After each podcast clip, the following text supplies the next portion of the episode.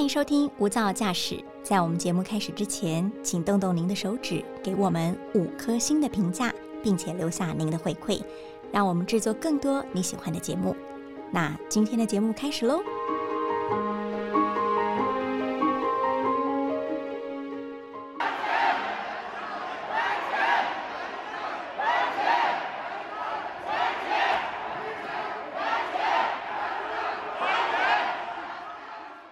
真的是声势浩大，很像是一个大规模的讨债集团吗？对啊，听起来好像很多人呢。哦，这个就是在中国大陆的恒大集团总部。其实这是投资人上门要钱啦。这也是我们今天要跟听众朋友探讨的主题。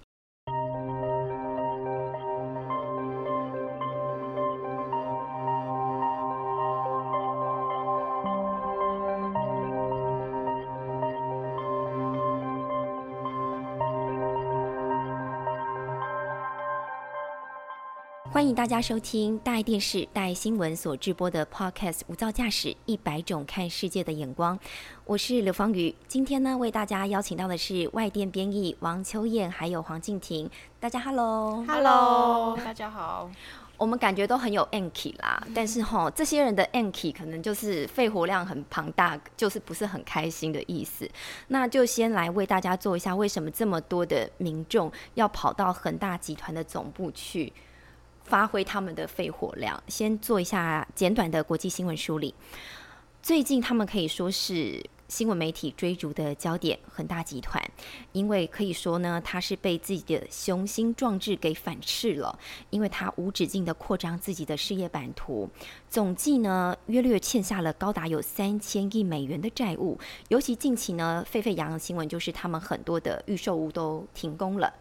那积欠于美国的债券利息也不断付不出来。那进来的消息是说呢，会给他们一个月的这个法定宽限期嘛。那如果他持续的不付款的话呢，恒大集团将会成为亚洲地区最大的美元债券负债的一个企业哦。那就想要跟秋燕来请教了，这就是你的专门啦，哈。我们知道，其实恒大集团很多人应该也清楚，它是从房地产起家的。可是你看，它不叫做恒大房地产集团，它叫做恒大集团。主要是什么原因呢？是不是它的事业版图其实已经不只是房地产了？没错，从它的名字就可以看到，恒大集团，它的确以前。到现在都是中国最大的房地产业者，但是他在一九九六年是由他的创办人许家印成立，但是呢之后快速的扩张，现在的事业版图有跨足到足球俱乐部、电动车、媒体，还有矿泉水，还有等等许多数不清的行业。但是呢，光他的建筑专案就将近在全中国大陆有三百多个城市，还有一千三百多个专案在进行，所以我们也。不难想象，说有这么多买家啦、投资人，可能因为想跟他们要钱，然后冲去总部啊，叫嚣。因为像跨族这么多，不就像是一个帝国超大的一个帝国集团吗？那他这样快速扩张的话，是需要很多钱吧？那他们钱是怎么来的？又有什么办法可以让他们这么源源不绝啊？啊，这就是他最厉害的地方了。首先呢，其实恒大它最主要就是靠借贷来扩张它的业务，那它就是可以理所。呃，理所当然、理直气壮的来借钱，就是因为过去呃中国房地产的价格不断的攀升，嗯嗯，然后呢，在账面上看起来，哎，这些业者都像是很赚钱的，那所以恒大当然就可以以此为依据，然后去跟银行持续的借钱来盖房子出售嘛。可以说它是这种以贷养房，或是以贷养贷嘛？哎，你也可以说以债。以债来养养债这样子，但是呢，事实上他的确是有在卖房子。那所以我们从新闻上可以看到，多看到一些预售屋的买主啊，冲去他的总部就是抗议。那当然，在正常的情况之下，房子的买主啦或很大的员工，当然很希望看到房价一直涨一直涨。你看，房员工都有奖金可以领嘛？买家看到自己昨天买的房子今天涨了一天，很开心，对不对？所以呢，他们就觉得哦。房地产好像不会跌，嗯就已经陷入了这个循环了。而且其实我嗯，前阵子因为有有这方面，大家有去做做了一下功课，就很想知道许家印为什么这么了不起，因为他白手起家嘛，是。就发现他说他其实刚刚秋有讲到，他是一九九六年的时候就创办这个恒大地产，对然后呢，他当时是在广州，对，他隔年呢就一手操办了一个新建案，他是把一个一大片农药厂的土地去做土地变更，然后变成了一个住宅的新大楼的建案。他当初是以低于市价非常多去卖出，他要打响他的名号。嗯，听说当时的辉煌事迹，短短两个小时就销售一空了，所以他那时候就尝到甜头，然后一路从广州又进军了全中国大陆，甚至于全世界很多国家都有，所以他就继续这样的一个模式，对不对？所以你看哦，这么成功的一个故事，当然它会让很多人相信恒大集团的赚钱模式，更相信这个老板嘛，觉得这个老板就像一个圣人，就像一个超人，招牌怎么会那么厉害呢？嗯，所以当然他就是有很好的一些信誉，可以去跟银行借钱。但是呢，因为他所需要的资金实在是太庞大了，那在他的集团下面有一家叫恒大财富的子公司，那他们也利用。呃，一些手法，然后去把一些商品啊，去包装成高息投资，当是向员工或者是向呃买家直接来出售。我记得好像有个叫超收宝，对，是是是，他们有好多好多种那种商品。嗯那员工甚至有传出说啊，因为他们平常就有业绩奖金可以领嘛，然后他们会觉得说，我在投资老板这个高息的投资商品，我可以赚更多钱，所以还拉着自己的亲朋好友一起来买。哦，它不受限于员工或是承包商，对相关的都可以。是因为在恒大财富的角度上来讲，它的重点是筹资。哦，我们不要先不要讲吸金，我们就讲筹资好了。哦，内部啊、理财老鼠会，对对对对，其实其实我们可以用很多我们现在可以理解的老鼠会的名词，可是，在当时，因为大家都是赚钱的，你可能会觉得说，哎、这个都很正当嘛，还留留机会给我们行之有年呢。哎，广州市政府不可能不知道啊，审计单位怎么有可能会不知道？通通都知道，盖章承认，所以他就行之有年。然后呢，我们再看一下，所以呢，经过这么多年下来，一路这样滚下去，恒大负债就到了两兆人民币，这相当于美元是多少？就是它大概是三千亿美元左右。哎，秋燕，不管是三千亿还是两兆人民币，这对我们来说都是一个天文数字。有没有比较亲民的一个换算法？好好好，给大家一个概念哦，这相当于中国 GDP 的两 percent，然后再用我们再用一个国家来来比喻，就是去年南非 GDP 的规模也差不多就三千亿美元了。等一下，等一下，怎么会负债三千亿？会一口气这样负债吗？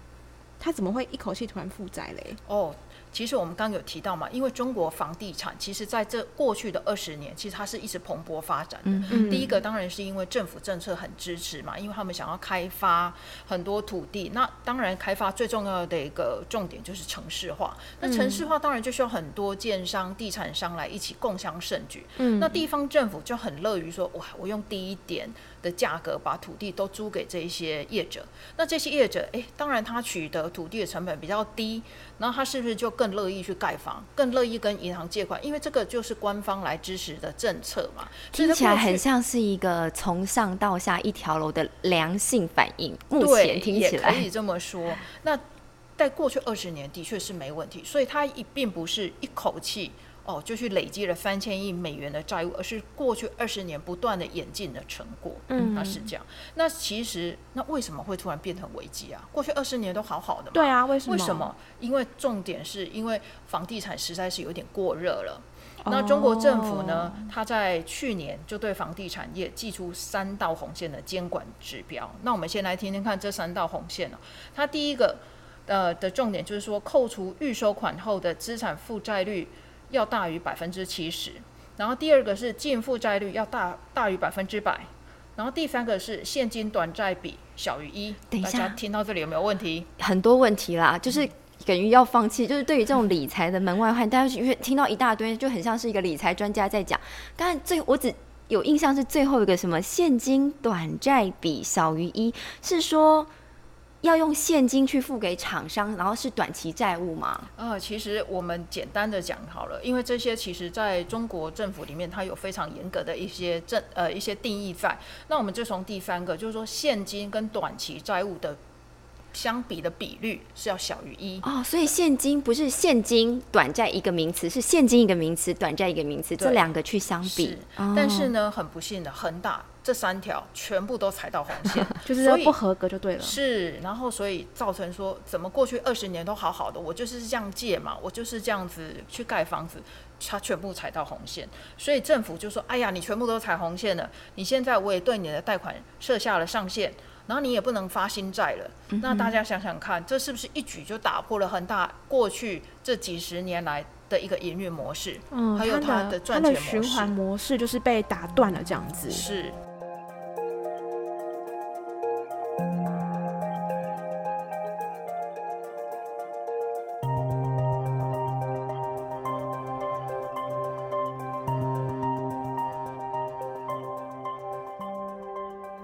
不好意思，因为你刚才说水流成河或是血流成河出来，很多应该是跟他们买预售屋的平民老百姓吧？对呀、现在其实我们第一波看到就是说，哎，很多人其实就是辛苦攒钱嘛，嗯就像我们台湾人，其实好多人辛苦一辈子，都只是想买一间房子，对对不对？啊，然后呢，所以呢，很多买家就已经去买了他们的预售屋，哦，心里面怀着美梦说，我、明年就可以住进新房子，嗯就没想到。现在就跟你厂商就跟你说，哎呀，我们没有资金呢，可能没有办法完工，所以他们当然会很生气啊。那有多少人受影响？现在统计出来，好像有将近一百万的买家，就是他们已经付了部分的预售屋的款项了是，但是未来可能就会泡沫化他就会看着那一块地，或者是那个只盖三层楼的房子，跟他说：“哦，那个以后未来好像有二十层楼，我买在第二十层楼。你看那像像不像空中楼阁？因为就是你想象的，海市蜃楼。是 呃，我最近觉得一个中年大叔很可怜，因为我看到外电媒体去访问，应该是央视的记者，他就望着那个他的预售屋，他应该是某一层楼的某一户的一个买家，嗯他就说他已经看到那个空中起重机已经。挂在那里两天都没有运作，他就很紧张，嗯。他就去问那个，因为工地还是会有工地的管理员嘛，嗯。工地管理员是一问三不知，然后你就看到一个中年大叔，他就说我这辈子钱都都栽在这里了，那我怎么办？我全家怎么办？我辛辛苦苦，那你就觉得那中年大叔已经快要潸然泪下，就觉得他应该就是刚才秋燕讲这一百万之一的一个对很心酸的缩影啦。嗯，没错是这样。难怪会有一大堆人上门要求要还钱，因为我觉得是他们一辈子的积蓄，一辈子的梦想。哎，那就有抗议者有看到说，他们恒大还款需要两年的时间，但大家担心年底恒大可能就要破产了。很多人是拿着存了很久的老本，辛苦赚了很久的钱拿拿出来买房的，哎，这听起来真的真的很惨哎。对，不管是年底破产，还是说还款还款的这个年限要两年，嗯对于这些老百姓一辈子的钱砸在这里来说，都是没有办法接受的。对啊，所以其实听起来，恒大应该就是他们大陆的房地产的龙头，而且是集团，它已经不只是是房地产了，它扩及了很多的产业面，嗯它应该大到不能倒了吧？嗯，它真的有可能是中国版的雷曼兄弟吗？可以这样类比吗？那我们也为听众朋友邀请到了一位专家，他是淡江大学中国大陆研究所的所长陈建甫，来听听他的观点。国恒大它的啊、这个市值的规模已经缩小，啊缩小从过去啊、最高时期，现在大概缩小到呃十分之一左右。那另外一个就是整个中国房地产它的所谓的高杠杆，在啊、习近平的一个所谓的呃二零一六年就开始实行这样高杠杆的一个方式哦，所以。呃，房地产的问题并不会成为一个像雷曼兄弟引爆的那个连环风暴，那顶多是房地产跟它往来的银行，哦，还有啊、恒大在所谓的发行的公债，还有公司在里面可能会引起挤兑的风暴，所以呃，不但会至于会引起像雷曼兄弟这样子，而且啊、这样子一个所谓的地区型的呃房地产公司，大概只有在中国。呃会发生。那中国可能会透过它的一些国营企业跟啊、这些所谓的呃银行、往来银行来先进行自救，所以我认为这样的一个可能性大概比较有可能。那可是我们也很担心，因为啊，台湾的一些公司啊，或者寿险公司，或者是投资中债的，他们也有会去购买这个所谓的恒大的一些公司债啊，可能啊支付利息是没有问题，可是将来要归还本金的时候，可能会遇到一些啊风险的一个地方，那值得大家去关注。哦，那我们刚刚听到专家的解释，也的确可以认知到恒大的危机真的已经有烧到台湾了。嗯，那我们的金管会呢也有公布，台湾有两家金融业，一家是中国信托，另外一家是上海商银。